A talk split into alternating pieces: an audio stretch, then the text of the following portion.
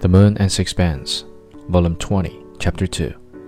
He moved at peace and straightway became absorbed in the game.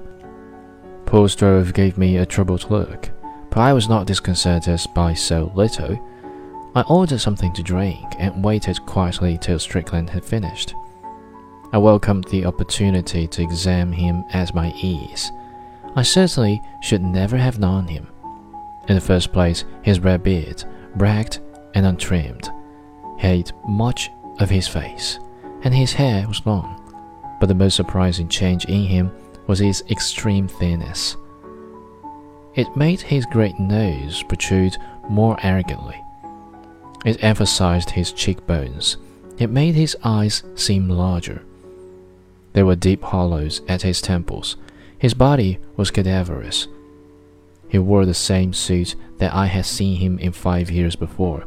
It was torn and stained, threadbare, and it hung upon him loosely, as though it had been made for someone else.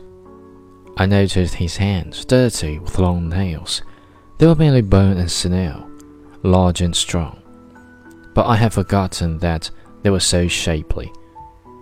He gave me an extraordinary impression as he sat there, his attention riveted on his game, an impression of great strength. And I could not understand why it was that his emaciation somehow made it more striking. Presently, after moving, he leaned back and gazed with a curious abstraction at his antagonist. This was a fat, bearded Frenchman. The Frenchman conceded the position, then broke suddenly into jovial expletives and with an impatient gesture gathering up the pieces, flung them into their box.